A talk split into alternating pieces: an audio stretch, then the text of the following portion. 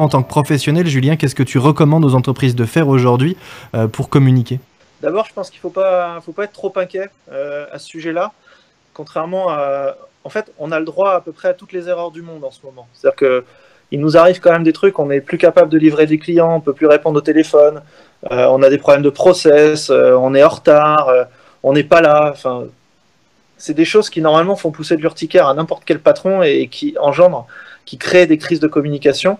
Là, en ce moment, on a quand même le droit à peu près à toutes les erreurs. Donc, la première chose que je dirais, c'est que cette crise, elle est absolument sans précédent, dans le sens où même en 2008, quand il y a eu la grosse crise économique suite à la chute de Lehman Brothers, on avait moins le droit d'être en mauvaise santé. Ça restait un peu la, honte, quoi. On, on, vivait mal tout ça.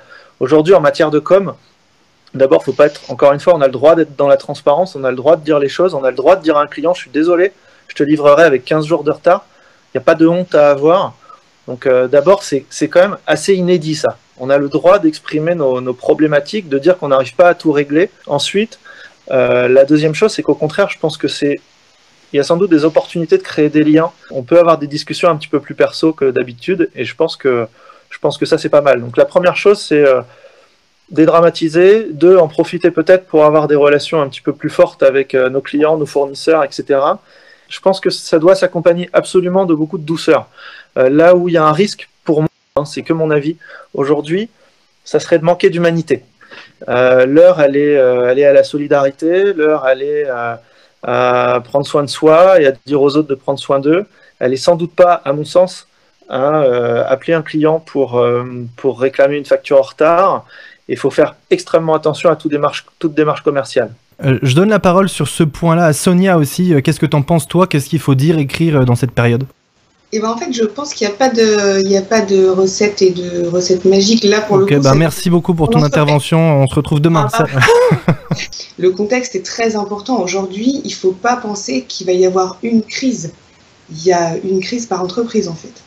Donc, euh, je, je, je, pense vraiment qu'il faut réfléchir à, euh, en contexte, quel est l'ADN de ma boîte, être authentique et aller là-dedans si ça se passait mal avant, c'est pas la peine de leur jouer les bisounours. Hein. On est d'accord qu'il faut pas que les entreprises se substituent aux médias officiels euh, pour donner de l'info que tout le monde connaît. Moi, j'ai reçu plein de newsletters de gens qui m'apprenaient la vie euh, sur les mesures euh, en cours pour le pour le Covid 19, mais que j'avais eu aussi bien que. Je veux dire, si vous avez un canal de communication qui vous donne des infos en primeur, bah, vous avez beaucoup de chance et c'est très bien d'en faire part à vos clients. mais la plupart des cas, en fait, vous avez regardé BFM comme nous tous, donc on n'a pas nécessairement besoin d'avoir les infos qu'on connaît déjà. Est-ce que vous êtes d'accord avec ça? De ne pas faire de généralisation, c'est évident en communication, c'est aller euh, d'autant plus en, question de crise. C'est-à-dire tout le monde dit que, tout le monde fait que. Non, en fait, il s'agit de l'entreprise. En communication, on dit souvent qui parle. Et là, il faut vraiment prendre la parole pour soi.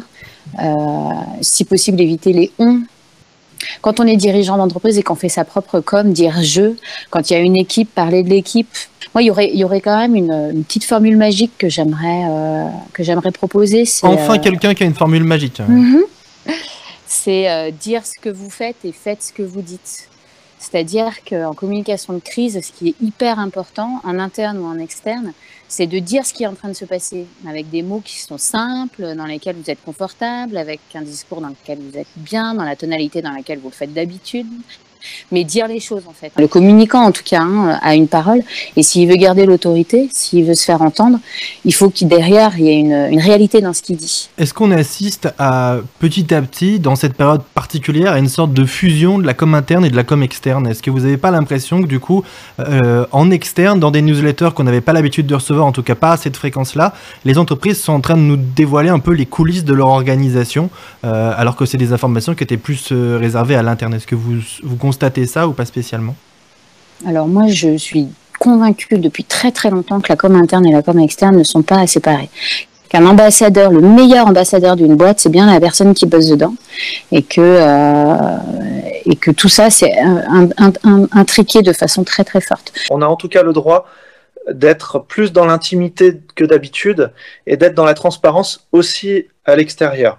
Et je pense vraiment que parfois on, peut-être à tort, mais en tout cas, on se donne pas ce droit-là. Euh, je ne sais pas si on a vraiment tout le temps le droit de le faire, mais aujourd'hui, beaucoup plus que d'habitude, de raconter nos coulisses.